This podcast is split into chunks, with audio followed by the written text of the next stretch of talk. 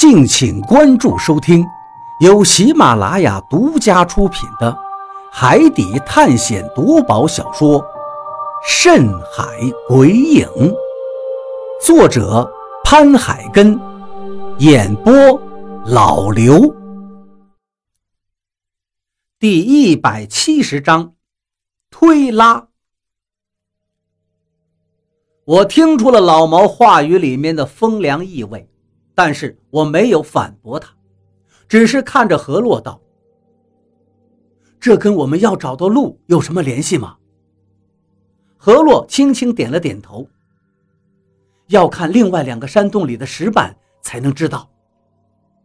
我刚转过身来，老毛跟大禹两个人就开始往外面走了，何洛跟我也立刻跟了过去。另外两个山洞也是大同小异。走到最后，都是一个好像石壁一样的石门，上面都是些繁复的花纹。只是各个石门上的花纹都有些不同。何洛在看完所有的花纹之后，最后又回到了有着新鲜痕迹的那个石门面前。老毛跟大禹两个人一直紧紧地跟着，他们也知道。没有河洛，根本他们就不知道怎么往下走，所以两个人跟得很紧，生怕我们俩忽然间跑开。我跟何洛也一直防备着这两个人，这两个人算是让我开了眼界，让我见识了人心的善变。所以，即便两个人现在表现的人畜无害，我们也不能掉以轻心。应该就是这里了。何洛指着眼前的门说道：“但是我不知道怎么打开这个门。”我看了看石门，用力地敲了两下，里面传出沉闷的声音。看来这个石门很厚，用人力基本上没办法弄开。使劲地推了几下，石门还是纹丝不动。我的力气对于石门而言，好像是蚍蜉撼树。何洛的眉头一直皱着。也许有什么机关，或者是别的方法能轻易的打开，应该不会弄一个打不开的门的。我还在用力推着，脚下的石板都被我蹬得哧哧作响。老毛跟大雨终于上来帮忙了，两个人都用肩膀顶住石门，用尽力气推了起来。按说我们三个人的力量虽然不大，但是即便是一千多斤的东西也能推得起来。这石门虽然厚重，但顶多也就是这个重量了。可怎么还是纹丝不动呢？我一屁股坐到地上，大口的喘息着。我的身体已经老了很多，现在推起石门有些力不从心了。如果是之前，再来两个这样力度也没问题的，但现在我根本受不了这个强度，只能坐在地上大口的喘气，汗珠子不断的从我额头上滴落。我拿衣服擦了一下。老毛跟大禹还在做着最后的努力，但是他们两个做的也还是无用功。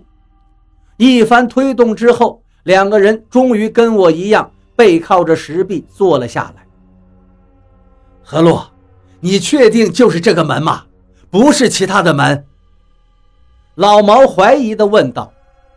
何洛没有说话，眼睛还盯着门上的花纹。老毛狠狠地往地上吐了一口唾沫。呸！你不会是在消遣我们吧？这石门是不是根本就打不开呀？何洛这才收回目光。如果你不相信的话，你可以把另外三个门都推一下，看究竟是不是能打开。”何洛说道。老毛愣了一下，忽然间气急败坏地说道：“好，好，好，老子还真的去试试，说不定之前你们进的那个山洞就能打开。你现在就是在故意消遣老子。大鱼，跟我走。”老毛拉起地上的大雨，气急败坏地向山洞外走了出去。很快，两个人的身影就消失在了山洞的深处。我看了看何洛，问道：“这门能打开吗？”何洛摇了摇头：“我真的没有骗他们，这里就这四个门，但是上面的信息根本一点用都没有。我只能试一下能不能推开。既然他们不相信，就让他们试去，说不定他们还真的能帮我们打开门。”我点了点头，把后背往冰凉的石壁上使劲地靠了靠，让身体的温度赶紧降下来。就在这时，何洛忽然站到了我的面前，把手指竖在我的嘴边，嘘了一声之后，拉起我向外面走了出去。我不知道他要做什么，但看他神秘的样子，我也没有说话，只是顺从地跟着他快速地向外走。我们再走回头路，到了那个四岔路口之后，何洛并没有再进任何一个山洞里，反而是拉着我继续往回走。我心中更加疑惑了：难道二叔根本就没有在这儿，而何洛已经发现了吗？可是何洛现在一声不吭，也不让我发问，我的疑惑更重了，恨不得立刻问个清楚。一直到何洛把我拉进了一个猫耳洞里，他的表情才放松了一些。我这才压低声音问他：“我们来这儿干什么？”何洛也低声说道：“那四个山洞根本就是死路，虽然上面有石门，但是我估计那四个石门根本就打不开的，上面的文字也是在迷惑人。”我们进山洞里的时候，我能感觉到山洞里面有风，就说明这个山洞是有另外的出口。那四个山洞我们都进去了，里面一点风都没有，所以我这才知道我们走进了一个误区。何洛指着猫耳洞里一盏忽明忽暗的油灯说道：“这个山洞里面也有风，所以我认为入口应该就在这儿。”的确。这个山洞看着虽然不大，也就五六十平方的样子，但是里面却不时传来一股贼风，很轻微，但是又让人能感觉得到。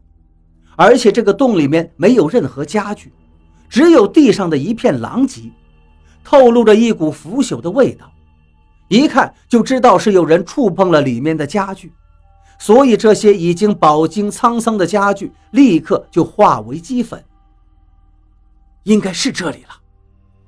何洛走到里面一处阴暗的地方，摸着墙壁对我说道：“我也走到了石壁跟前，抓住石壁上面的油灯，使劲地拽了下来。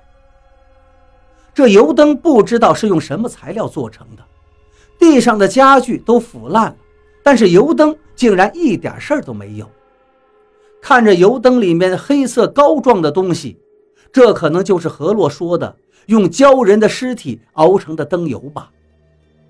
我慢慢走到何洛身边，油灯的灯光更加的晃动了几下，我们两个人的影子在油灯的晃动下，在墙壁上不断的飞舞着，好像两个精灵一样。在灯光的照射下，我还是看清楚了何洛指的地方，又是一个石壁，上面还是一些繁复的花纹。只不过这些花纹好像是镂空的，中间不时有风从里面吹出来。我把油灯递给何洛，接着又用手使劲地推了两把，但是没想到是和之前一样，任凭我使出浑身力气，石壁还是纹丝不动。我看过了，这上面没有机关，跟进来时候最外面的石门不一样，在这些花纹中间有一些小孔。风就是从里面出来的，可还是推不开呀！我对何洛说道。何洛忽然间蹲了下来。怎么了？你发现什么了？我连忙问他。他没有说话，眼睛直勾勾地盯着地面。忽然，他抬起头来：“你二叔肯定是从这儿进去的，这地下有痕迹。”好像是石头摩擦过去的痕迹，这石壁是能打开的。听了他的话，我也赶紧蹲下去看了两眼，果然是他说的那样，地上有摩擦的痕迹。我脑袋中灵光一闪，立刻站了起来，对何洛说道：“你说会不会这石壁根本就不是往外推的，而是往里面拉开的？”我也不知道怎么就这么灵光一闪，想到了这一点，然后我立刻用手抠住石壁上面的缝隙，用力的拉动，果然只是一下，石壁竟然松动了许多，还发出了一阵咯咯的击扩声响。何洛一看也过来帮忙，很快，刚才还是严丝合缝的石壁上出现了裂隙。只不过这缝隙之前是隐藏在花纹里的，如果不是熟悉情况的人，你看得再久也看不出来这些缝隙。击扩响声还在继续，石壁被打开了一个一米多宽的入口，带着海腥味的风立刻从里面传了出来。不过里面再也没有油灯了，黑乎乎的。好像是一个怪兽张大了嘴巴，等着我们进去一样。我刚才还出了一身的汗，现在被这冷风一吹，立刻就打起了寒战，浑身还出了一层细密的鸡皮疙瘩。前面他们回去了，我操！我就知道这婆娘在骗我们。你走快点，大鱼！你听这声音，肯定是他们找到门了。还打开了。老毛的声音传了过来，何洛拉住我的手，直接带我进到了这个漆黑的山洞里。